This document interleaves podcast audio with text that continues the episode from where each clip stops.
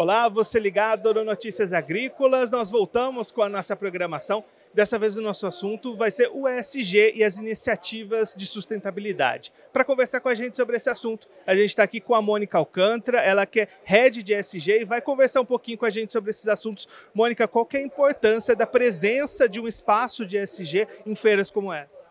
É, boa tarde. Eu acho que o SG, estando aqui nas feiras, eu acho que fortalece o compromisso do AgroGalaxy em trazer a sustentabilidade para o campo.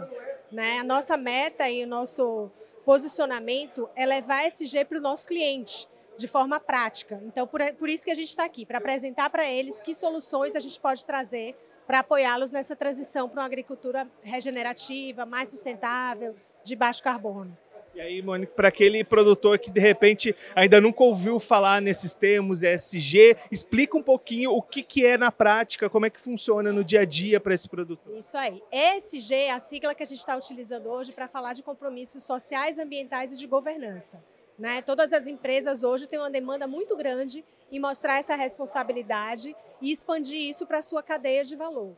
Então, o que é que o, o, o cliente AgroGalaxy vai começar a entender junto com a gente? Como é que ele pode ter melhores práticas no campo para essas questões sociais e ambientais e como é que a gente apoia ele na sua gestão para ter também uma melhor governança da sua propriedade, dos seus trabalhadores. Então a gente está se colocando realmente como parceiro do produtor nessa agenda que é nova, né? Muitos deles não, não se assustam, não sabem como investir. Então a gente está junto com eles, começando a formar essa jornada que a gente chama de transição para a sustentabilidade. Como é que você sente que tem sido a receptividade do produtor para essas mudanças? É uma coisa que entra fácil na cabeça, demanda um pouquinho mais de tempo? Como é que o produtor aceita e passa a fazer?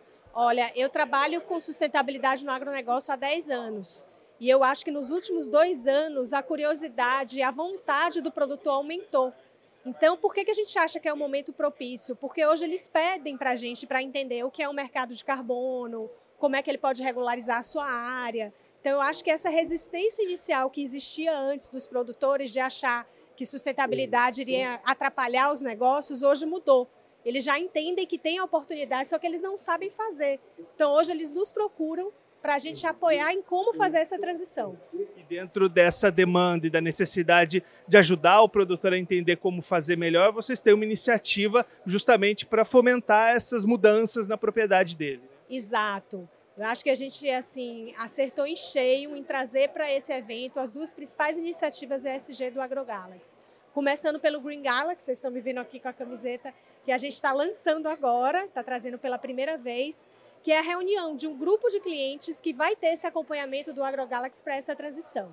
Então, desde produtos, né, que ele tem que aplicar para um manejo mais sustentável, com protocolos que a gente criou com a equipe técnica, com o TechA, que a gente chama de protocolos Green Galaxy, com mais bioinsumos, para que ele possa, aos poucos, começar a ter uma, um manejo agrícola mais sustentável. Então a gente investe, financia, né? A gente lançou um CRA no mercado com investidor externo para financiar essa transição dos protocolos e inclusive para aqueles que já querem fazer recuperação de área degradada. Então, o Green Galaxy tem esses dois focos, né? Mais bioinsumos nos seus protocolos e recuperação de área degradada, com o compromisso de desmatamento zero. Isso é super importante.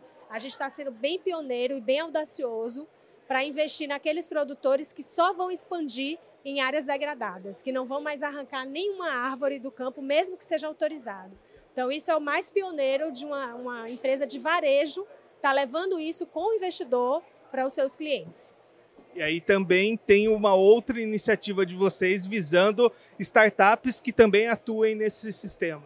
É, e aí é nosso carro-chefe de impacto socioambiental. A gente abre o leque para tentar trazer soluções inovadoras para que os produtores, não só os nossos clientes, mas que isso a gente consiga expandir para um benefício público, consigam realmente ferramentas práticas para ou ter um manejo mais sustentável com produtos, reduzir o uso de químicos né, e produtos que impactam a saúde ou o meio ambiente, é, conseguir monitorar, inclusive, isso no campo e também capacitar os trabalhadores, porque, como você citou, eu acho que a principal é, mudança que a gente quer promover é a mudança de cultura no campo.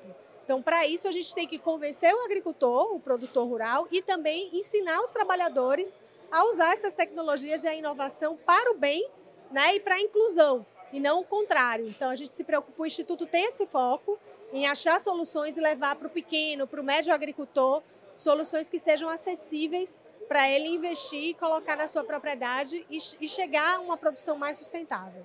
E aí, né, Mônica, é claro que tem a importância ambiental, a importância de tudo isso, mas no final das contas vai revertir em mais negócios e mais mercado para o produtor que adotar essas técnicas. Não, exatamente. A gente, eu falo sempre, né, que hoje não é uma questão mais de voluntariado, é uma questão de estar pronto para os mercados. Né? A gente está falando de produtores de soja, de produtores de grãos em geral, que exportam para o mundo inteiro. Então, o mercado internacional exige que esse produtor ele seja regularizado ambientalmente, que ele atenda as melhores práticas no campo, que ele é, tenha a saúde e segurança dos seus trabalhadores. Então, esse é um pacote né, que é preciso transformar isso numa jornada mesmo de experiência para esse cliente que a gente está trazendo. Essa a Mônica Alcântara, head de SG, conversou com a gente um pouquinho para contar como algumas iniciativas, alguns trabalhos e projetos para aumentar a sustentabilidade e governança dos produtores rurais. Continue ligado que daqui a pouquinho a gente volta com mais programação.